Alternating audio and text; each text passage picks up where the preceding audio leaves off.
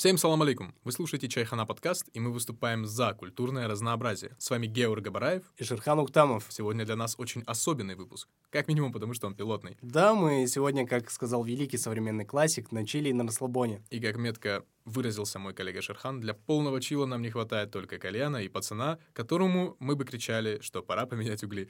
К слову, об этом у нас и пойдет разговор. Нет, не о парне с кальянными углями, а о кальянном рэпе. А что вообще есть кальянный рэп как явление? Каковы истоки этого субжанра? Ну, слушай, сходу нельзя сказать, что это конкретное и когда это появилось даже. Ну, всегда можно построить от ассоциации определения. Вот с кем чаще всего ассоциируется кальянный рэп. С Хамали и в первую очередь. Но это, кстати, стереотипное заблуждение. Есть гораздо более ранние отцы субжанра, если их можно так назвать. К слову об отцах жанра, чисто технически, кого бы ты мог отнести к этой категории? Мне в голову в первую очередь лезет Бахти. Бахти? Да-да-да, я сейчас могу объяснить.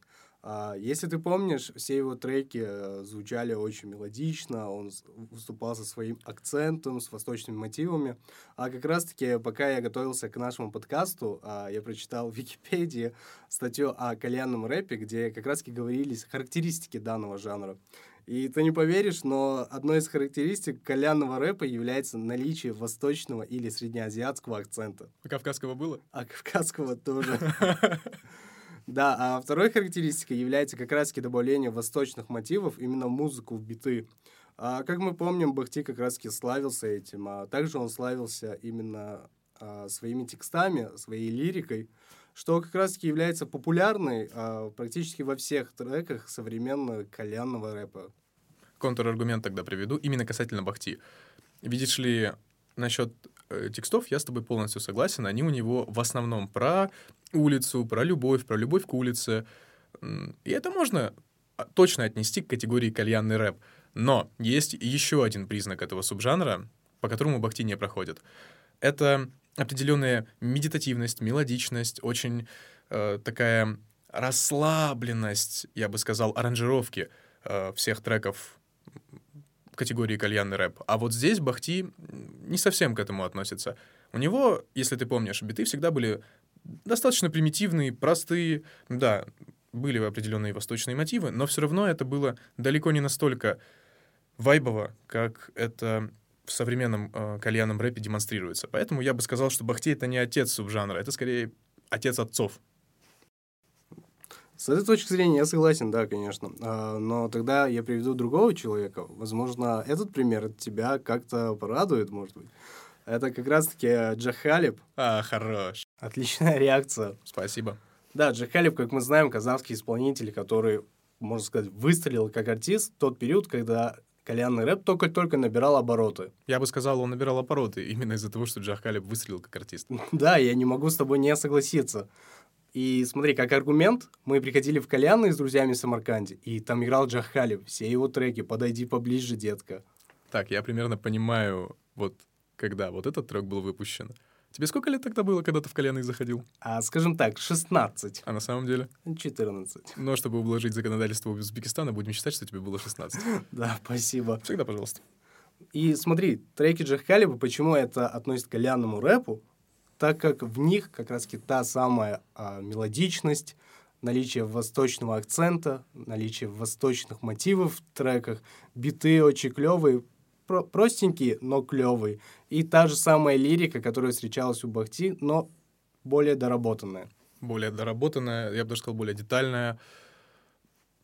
Хорошо, мне твой аргумент нравится, я с ним даже согласен. Но есть альтернативная точка зрения. Нет, даже не так. Альтернативный взгляд на вопрос принадлежности к кальянному рэпу с другой, так сказать, точки Великого Востока. Вот когда мы в Северной Осетии, в частности во Владикавказе, заходили в кальянные, ты думаешь, там играл Джах Калиб? Ну да, иногда. Но чаще всего там играли два крутых парня, которых почему-то ошибочно, я подчеркиваю, ошибочно, приписывают кальянному рэпу. Мияги и Эншпиль. Мияги и Энди Панда, если точнее, сейчас, по крайней мере. Они не кальянный рэп. Давай сразу условимся. Сразу поставим точку в этом вопросе. Мияги и Энди Панда — это высокая поэзия, не кальянный рэп. И, тем не менее, почему их приписывают? Вот как ты думаешь? Я знаю, почему их приписывают. Объясни мне. Они повлияли на кальянный рэп. Они, сам, они сами участвовали в этом жанре. И есть два фактора, почему их приписывают кальянному рэпу. Я даже знаю, что ты скажешь. Первая — это I Got Love, и вторая — это Тамада. Я угадал. Ну вот смотри, Тамада и I Got Love — это те треки, которые дали популярность массовую для Мияги и Энди Панды. И именно из-за этих треков многие ассоциируют их с кальянным рэпом. Да, но это только два трека, понимаешь? В тот же отрезок времени, в тот же период их творчества, у Мияги и Эншпиля существовала масса других треков, никак не вписывающихся в конъюнктуру кальянного рэпа. К примеру, трек «Моя банда», который создан словно только для того, чтобы газовать на э, машине, заниженной с номерами 015 региона по Москве с пацанами. Трек «В последний раз», который максимально драматический, максимально лиричный — ну, не поставят такое никогда, ни при каких условиях в любой кальянной этой страны, понимаешь? У них очень разноплановое творчество. И именно эта разноплановость не позволяет включить их в кальянный рэп однозначно. Да, у них были определенные эксперименты. Эти треки были записаны, я имею в виду Тамада и I Got Love, только для привлечения большого массового слушателя. При всем при этом давай рассмотрим актуалочку. Мармелад трек. Знаешь же, да? Да, я знаю. Это кальянный рэп? По звучанию, по ритмам, по битам очень красиво, очень лично, и я смею этот трек отнести к кальянному рэпу. Ага. А теперь давай перенесемся к прошлому релизу. Ямакаси альбом. Очень крутой альбом. Даже несмотря на то, что там есть треки как «Психопатия» и «Медицин», которые очень лиричные, очень вайбовые, подходят под э, те стилистики кальянного рэпа, у меня душа просто не лежит их отнести к кальянному рэпу, потому что я практически полностью понимаю смысловую нагрузку данного альбома. Именно поэтому я и топлю за их разноплановость. Смотри, ты знаешь немецкого рэпера Бушидо? Нет, я, к сожалению, не слышал. Это один из отцов-основателей э, хип-хоп культуры в Германии в принципе. Бушидо стал легендой благодаря одному ходу.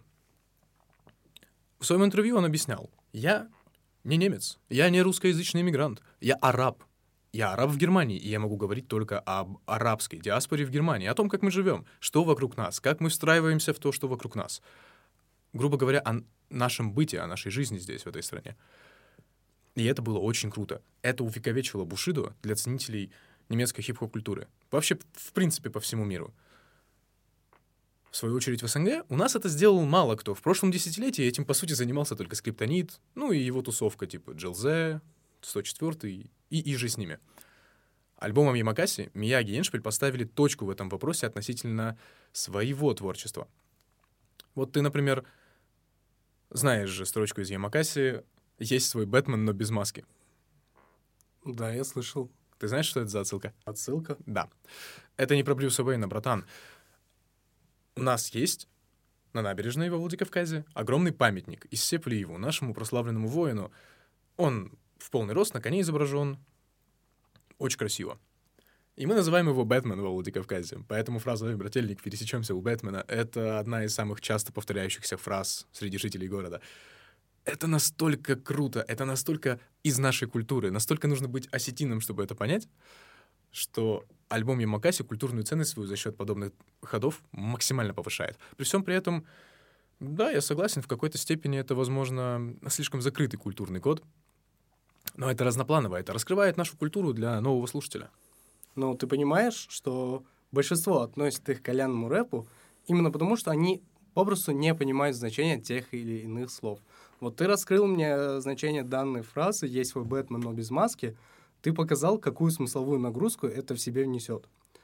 А будучи зрителем, который не знает про данное место, про данное событие, я могу подумать, что это просто рифма для рифмы.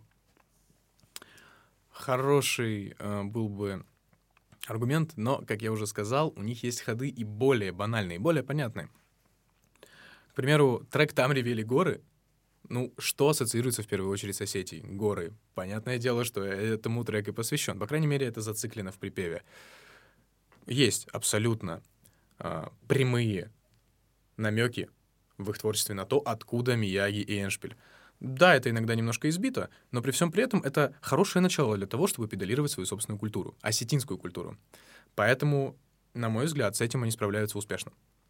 Маленькая ремарка. А ну. Помимо гор, наиболее популярная вещь из Осетии — это наивкуснейшие осетинские пироги. Вая Рахмет, брат. А, в свою очередь, есть дуэты, есть артисты, есть целые группы, которые не выходят за рамки кальянного рэпа в принципе в своем творчестве. И вот если сравнить с ними, ну, сам понимаешь, Мия Геншпиль совершенно другой уровень. А другие дуэты, я так понимаю, ты уже про Хамалиновые имеешь в виду? Бинго.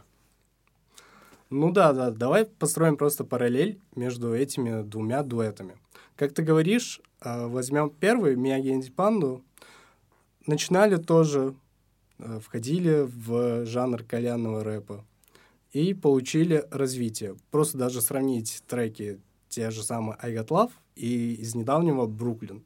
Совершенно два разных трека. И возьмем теперь Хамалиновые, которые, а, по твоим словам, идут про по протоптанной дорожке. Бинго! Еще раз. Смотри. Все творчество Хамалейного и, при всем уважении, звучит как один бесконечный трек. Возьмем одним из самых прослушиваемых и популярных треков. Это «Пустите меня на танцпол», это «Девочка-война», а теперь возьмем, что у них из нового вышло? И снова у них вышел трек «Боже, как завидую», как раз-таки коллаб вместе с Джахалибом. Отличный пример. Вот возьми э, вот этот трек. Сам, кстати, его слушал, сколько помню.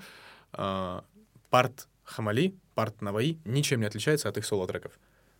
Парт Джах Калиба от его начального творчества отличается настолько, что только по голосу он узнается сейчас, понимаешь? И это неплохо. Неплохо, что парни делают то, что у них получается лучше всего, то, благодаря чему они выстрелили. Но, тем не менее, это все равно оставляет их в узких рамках субжанра, одного и того же, кальянного рэпа. Ну да, я с тобой согласен, но все равно они получают огромную популярность, у них хорошие просмотры. Тот же самый трек «Пустите меня на танцпол» — 72 миллиона просмотров. «Девочка война» — 76 миллионов просмотров. Это о чем-то и говорит. Да, это говорит о том, что они очень успешны в своей сфере. Вот если бы они начали экспериментировать, вот тогда бы я посмотрел на то, как это зайдет. Но этого не произойдет, скорее всего. При а всем у... уважении. А у них ведь была попыт... попытка эксперимента. Да? А, мне все Монро feat с Егором Кридом. О, какой эксперимент. Ну, прям очень смело. Я просто совершенно не слышал этот трек. А они там в стиле Егорки зачитывают? В стиле Егорки? А, нет, у них э, немного другое звучание, поменяли биты. А в целом, можно сказать, что это была попытка выйти из э, одного и того же жанра. А, ну, не мне судить, но данный трек мне не зашел. Мне кажется, данный трек много кому не зашел, скорее всего. Судя по твоей реакции. И судя по отсутствию подобных экспериментов дальше. Ну, слушай, так или иначе, я же не критикую за попытки остаться там же, где ты взлетел. Это же хорошо. Если каждый будет заниматься тем, что у него получается, провалов в музыке в СНГ вообще никогда не будет. С другой стороны, и развития тоже не будет. Я бы не хотел представить, что будет, если те же Мияги Эншпиль, Мияги и Инди Панда, простите, все равно забываю, а, остались бы на э, уровне треков в стиле, ну, допустим, даже той же Тамады. 50-50, я бы сказал. С одной стороны, неплохо, с другой стороны, какое количество удивительного творчества мы бы не получили. Хамалиновые очень хороши в своей вехе, и они, наверное, там и останутся. Это неплохо. Не делаю из меня плохого копа. Но каждому свое. И они отличный пример того, что кальянным рэпом можно считать тех артистов, которые не имеют параллельно творчества в других сферах музыки. Хамалиновые не имеют. Мия Еншпиль имеют. Джах Калиб вышел из э, рамок того жанра, того субжанра, которого он сам и создал, по сути. Джафар вообще куда-то на другую планету перенесся, знаешь? Там такие эксперименты у него, с ума сойти можно. Хорошие примеры, очень наглядные, подтверждающие только одно — разноплановость. Это главный признак того, что в кальянный рэп нельзя заносить э, артиста. Следовательно, третий признак кальянного рэпа, помимо особого звучания и узкой специфики текстов, это отсутствие разноплановости. Ты с этим согласен? Я с этим согласен, и все слушатели сейчас поймут, что ты ротируешь за то, что Мияги Энди Панна — это не кальянный рэп. Однозначно, я совсем забыл упомянуть. Итак, мы только что раскрыли завесу тайны, что есть кальянный рэп. Не благодари нас, мир. Но смотри, в одном из интервью Элай, подписант э, лейбла Жара Music, сказал э, на вопрос, когда его расспрашивали о том, является ли он и вообще весь лейбл Жара Music кальянным рэпом, он сказал так. Да, мы кальянный рэп. У нас даже кальяны есть. Это очень, очень хорошая фраза. Мне кажется, лучшая для завершения этой темы. С вами был Чайхана подкаст. И мы выступаем за культурное разнообразие. Мы с вами прощаемся. Э, Это были Георг Габараев. И Шерхан Уктамов. Всем ва алейкум ассалам.